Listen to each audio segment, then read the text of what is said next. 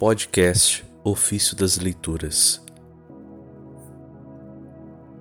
Eis que envio diante de mim meu mensageiro.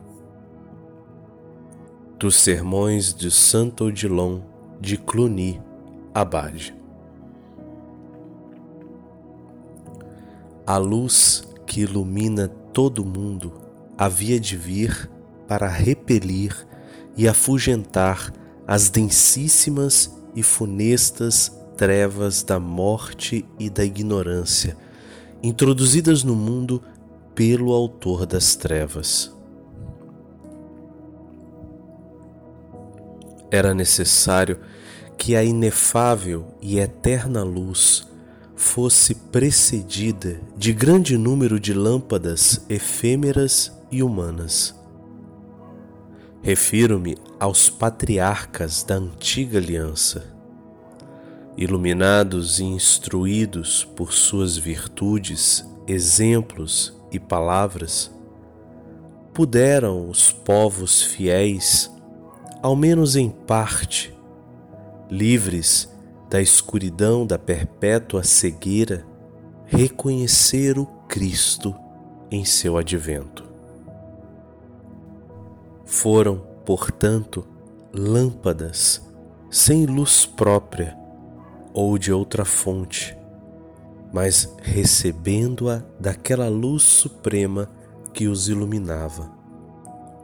Cumpridores dos celestes preceitos, alguns antes da lei, outros sob a lei, outros ainda no tempo dos juízes reis e profetas anunciavam os mistérios do nascimento, paixão, ressurreição e ascensão do Senhor.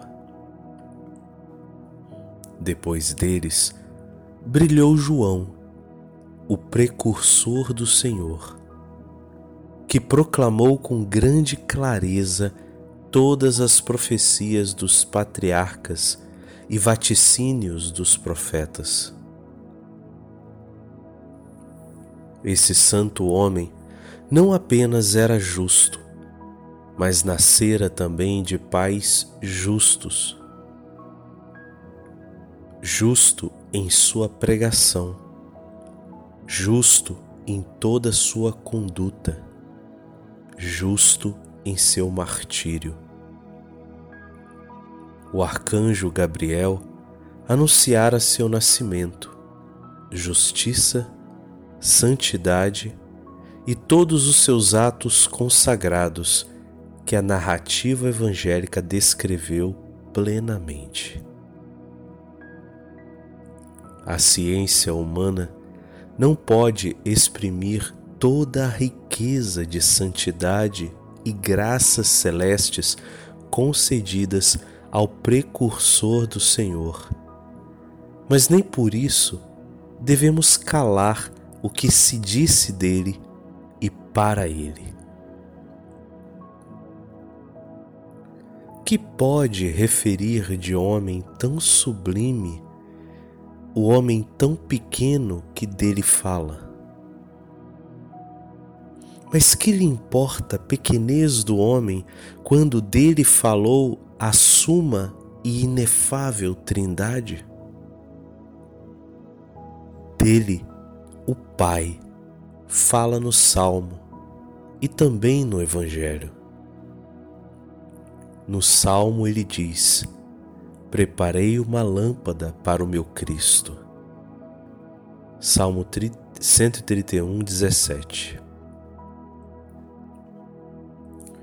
E diz o santo evangelista: ele era a lâmpada que arde e ilumina. João 5,35 No Evangelho se lhe diz: Sobre quem vires o Espírito descer e permanecer, este é o que batiza. João 1,33 Alguns testemunhos proferidos especialmente pelo Espírito Santo, através de Isaías e Jeremias, sobre a pessoa do nosso Senhor e Salvador são também convenientemente aplicados ao seu precursor, segundo o celeste magistério e a interpretação católica.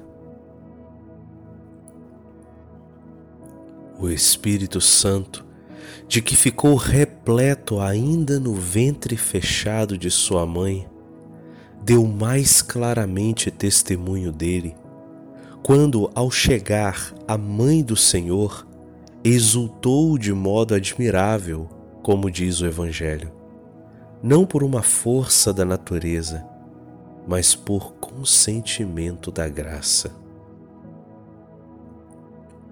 O próprio Cristo Senhor, do qual deu testemunho, dizendo: Eis o Cordeiro de Deus, eis o que tira o pecado do mundo. João 29.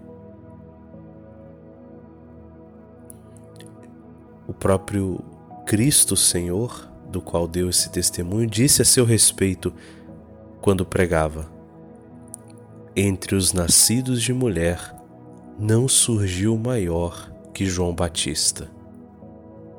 Mateus 11, 11. Ao dizer que era o maior entre os nascidos de mulher, declarou não haver nele vício de leviandade, e gosto pelas delícias, afirmando que era profeta e mais que profeta. E deixou bem claro que aquele a quem ele mesmo, com o poder de sua divindade, dedicou tantos privilégios de virtudes e graças, excedendo assim os méritos de todos os mortais, foi chamado por Deus, mensageiro e enviado à sua frente para preparar o caminho da salvação, segundo o oráculo do profeta Malaquias.